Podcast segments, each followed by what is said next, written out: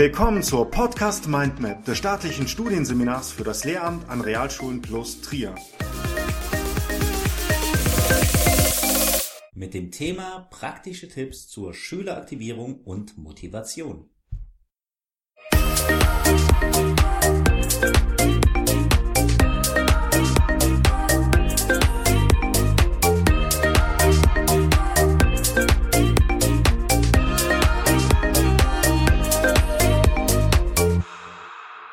Herzlich willkommen zu meiner Podcast-Episode. In dieser sollen in erster Linie konkrete Möglichkeiten genannt werden, wie Lehrer Schüler aktivieren und motivieren können. Bevor es allerdings zu diesem sehr praktischen Teil kommt, möchte ich knapp klären, was der Unterschied zwischen kognitiver Aktivierung und Motivation ist und warum man sich als Lehrer überhaupt mit diesen Themen auseinandersetzen soll. Um die Unterschiede zwischen diesen beiden Begriffen herauszuarbeiten, ist es zunächst sinnvoll, die Definitionen zu vergleichen. Kommen wir zunächst zur kognitiven Aktivierung. Diese ist laut Klime Aufgabe des Lehrers. So soll dieser Schülern ein Angebot in Form von herausfordernden Aufgaben und Fragestellungen machen, das die Schüler anregt, sich kognitiv mit den Lerninhalten auseinanderzusetzen, um so tiefergehende Lernprozesse auszulösen. Pima beschreibt darüber hinaus Lerngelegenheiten als kognitiv aktivierend, wenn alle Lernenden zur aktiven Auseinandersetzung mit den Lerninhalten auf dem für sie optimalen Niveau angeregt und die unterschiedlichen kognitiven Voraussetzungen der Lernenden berücksichtigt werden. Zusammenfassend beschreibt kognitive Aktivierung somit, was Lehrer tun können, um möglichst tiefe Lernprozesse bei möglichst vielen Lernern auszulösen. Kommen wir zur Motivation. Im Gabler Wirtschaftslexikon wird diese beschrieben als, ich zitiere, Zustand einer Person, der sie dazu veranlasst, eine bestimmte Handlungsalternative auszuwählen, um ein bestimmtes Ergebnis zu erreichen und der dafür sorgt, dass diese Person ihr Verhalten hinsichtlich Richtung und Intensität beibehält. Puh. Auf die Schule übertragen ist hier im Gegensatz zur kognitiven Aktivierung der Lernende und nicht der Lehrende im Fokus. Kombiniert kann behauptet werden, dass Lehrer eine kognitive Aktivierung der Lerngruppe anstreben sollten, um die Motivation aller Schüler und somit den Lernertrag deutlich zu erhöhen. Die kognitive Aktivierung ist somit ein Mittel zum Zweck der Motivation von Schülern. Und weshalb Lehrer sich mit Möglichkeiten der kognitiven Aktivierung ihrer Schüler beschäftigen sollten, ist der, dass durch den Blick auf die gesamte Lerngruppe versucht wird, dass möglichst alle und nicht nur ein paar wenige Schüler Lernerfolge verzeichnen. Und ich unterstelle an dieser Stelle, dass effektive Lehrer eben genau diesen Wunsch haben. Den Wunsch, dass möglichst viele ihrer Schüler Erfolgserlebnisse haben. Wir haben gesehen, dass man als Lehrer bestrebt sein sollte, seine gesamte Lerngruppe zu aktivieren, um somit den Gesamtlernertrag zu erhöhen. Wie aber kann das konkret vonstatten gehen? Ich möchte auf drei Möglichkeiten eingehen, die auch durchaus miteinander kombinierbar sind.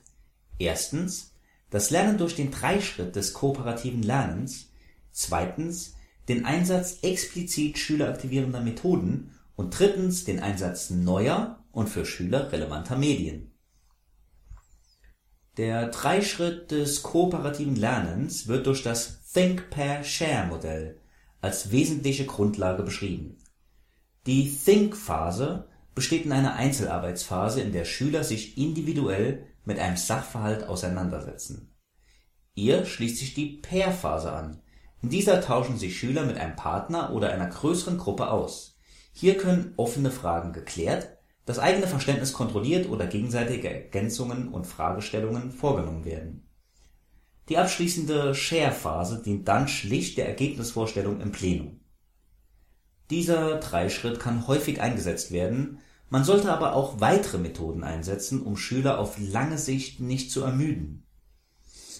Ich nenne diese explizit schüleraktivierende Methoden und beziehe mich dabei auf das Buch Mehr Motivation und Abwechslung im Unterricht von Brian Harris, das ich an dieser Stelle jedem Lehrer, der sich einen Überblick über Möglichkeiten der Schüleraktivierung verschaffen möchte, empfehlen kann es wäre an dieser Stelle natürlich wenig sinnvoll, alle 99 dort gelisteten Methoden zu nennen, vielmehr möchte ich einige wenige davon exemplarisch beschreiben. Legen wir los. Ähm, um möglichst viele Schüler zu aktivieren, ist es unabdingbar, seine Lerngruppe zu kennen. Hierzu kann es zum Beispiel sinnvoll sein, für die ganze Klasse Fragebögen zu entwerfen. Dort könnten Dinge wie Hobbys, Leidenschaften, Lieblingsfächer in Erfahrung gebracht werden. Mit den ausgefüllten Fragebögen hätte man einen interessanten Überblick über die Interessen der Schüler und kann den künftigen Unterricht so anpassen, dass möglichst die Interessen aller Schüler berücksichtigt werden. Es gibt darüber hinaus verschiedene andere Methoden, speziell für zurückhaltende Schüler, also solche, die aus verschiedenen Gründen sehr ruhig sind und auch dann nicht am Unterricht teilnehmen, wenn sie etwas genau wissen. Beispielhaft ist unter diesen speziellen Methoden die sogenannte geballte Faust zu nennen. Diese muss, wie so ziemlich jede Methode, allerdings mit den Schülern eingeübt werden. Sie funktioniert so. Schüler sollen beim Melden mit der Anzahl der Finger ihrer Hand anzeigen, wie sicher sie sich sind. Mit der geballten Faust kann der Schüler anzeigen, dass er eine Frage nicht beantworten will, aber trotzdem am Unterrichtsgeschehen teilnehmen möchte, wodurch im Idealfall Selbstvertrauen hergestellt und die Anzahl der Meldungen auf lange Sicht erhöht wird. Fünf Finger bedeuten demgegenüber absolute Sicherheit und ich möchte unbedingt drangenommen werden. Darüber hinaus kann es auch helfen, Schülern Satzanfänge auszuteilen. Denn einige Schüler tun sich schlicht schwer damit, ihre Gedanken in Worte zu fassen, was durch die vorgegebenen Satzanfänge vereinfacht werden soll. Beispielhafte Möglichkeiten für Satzanfänge sind mich hat besonders interessiert das Punkt Punkt Punkt oder äh, ich kann mich gut erinnern an Punkt Punkt Punkt diese kleinen Stützen können Schülern bereits helfen, ihre Gedanken in Worte zu fassen und sie können auch oder gerade bei Nicht-Muttersprachlern sehr hilfreich sein. Die Unterrichtsphase, die gerne genutzt wird, um die Motivation der Schüler aufzubauen, ist der Stundeneinstieg. Hier werden zur Schüleraktivierung gerne Audio- und Videoclips eingesetzt. Und diese Tatsache bietet eine wunderbare Überleitung zum letzten Punkt dieser Podcast-Episode, der Schüleraktivierung durch den Einsatz neuer und für Schüler relevanter Medien. Es ist davon auszugehen, dass Schüler über ein hohes mediales Vorwissen verfügen. Neue Wissensbestände, die im Zusammenhang mit den für Schüler relevanten Medien präsentiert werden, können somit besser angedockt und verankert werden. In einer Studie der Bertelsmann Stiftung aus dem Jahr 2014 wurde festgestellt, dass Schüler, die bereits über ein stärkeres Vorwissen verfügen, von digitalen Medien tatsächlich, tatsächlich auch am stärksten profitieren. Das bedeutet im Umkehrschluss aber auch, dass Schüler, die über dieses Vorwissen nicht verfügen, vom Einsatz digitaler Medien wenig oder gar nicht profitieren. Es wird also wieder deutlich, wie enorm wichtig es ist, die eigene Lerngruppe zu kennen. Das Internationale Zentralinstitut für Jugend- und Bildungsfernsehen hat 2019 verschiedene Studien zusammengetragen und festgestellt, dass 99% der Mädchen und 97% der Jungen zwischen 12 und 19 Jahren ein Smartphone besitzen. Demnach kann es sinnvoll sein, dieses in den Lernprozess einzubeziehen. Hierzu bietet sich exemplarisch die Webseite Kahoot K-A-H-O-T an, auf der Lehrer Quizfragen erstellen können und jeder Schüler mit seinem Smartphone am Quiz in welchem selbstverständlich Unterrichtsinhalte thematisiert werden sollten, teilnimmt. Das funktioniert allerdings nur, wenn die schulischen Räumlichkeiten über die entsprechenden Möglichkeiten verfügen. Besonders wichtig wäre in diesem Zusammenhang der Zugriff auf ein WLAN-Netzwerk. Es bietet sich also auf jeden Fall an, als Lehrer stets über aktuelle Mediennutzungsstudien informiert zu sein diese geben einen Einblick auf die derzeitig wahrscheinlich Interessen der Kinder und Jugendlichen. So wäre es zur aktuellen Zeit sinnvoll, WhatsApp-Chats einzusetzen, beispielsweise um einen situativen Rahmen zu schaffen. Ein anderes sehr beliebtes Medium sind Videospiele. Wer sich zutraut, diese im Unterricht einzusetzen und die nötigen technischen Möglichkeiten in der Schule hat, findet auf der Webseite Digitale Spielewelten der Technischen Hochschule Köln verschiedene kostenlose Anregungen, eine Unterrichtsstunde um ein Videospiel herum aufzubauen. Was bleibt also am Schluss zu sagen? Lehrer sollten ihre Lerngruppe sehr gut kennen und nach Möglichkeit diejenigen Medien nutzen, mit denen Schülern bereits vertraut sind. Daneben besteht als Zusatz oder Komplementär immer die Möglichkeit, schüleraktivierende Methoden wie beispielsweise die vorgestellte geballte Faust, zu etablieren und einzusetzen. Hierbei kann praxisnahe Fachliteratur helfen. Ich hoffe, dass dieser Podcast Lehrer weiterhelfen konnte und ihnen Möglichkeit und Anregungen gegeben wurden, eine möglichst maximale Schüleraktivierung und damit verbunden eine maximale Motivation und hoffentlich einen maximalen Lernertrag zu erreichen.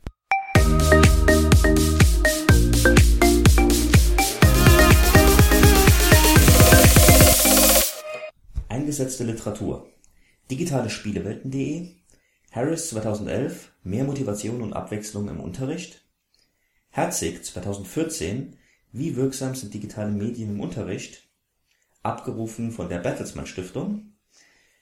Internationales Zentralinstitut für Jugend- und Bildungsfernsehen 2019 Grunddaten Jugend und Medien.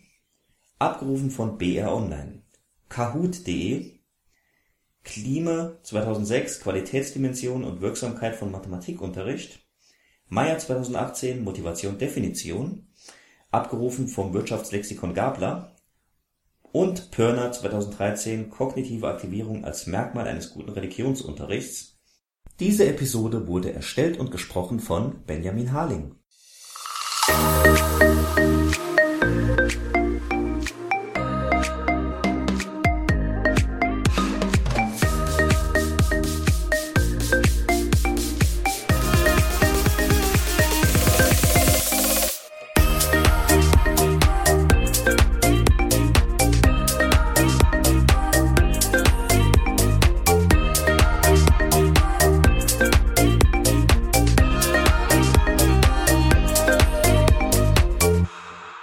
Das war eine Folge der Podcast Mindmap Schule des staatlichen Studienseminars für das Lehramt an Realschulen plus Trier.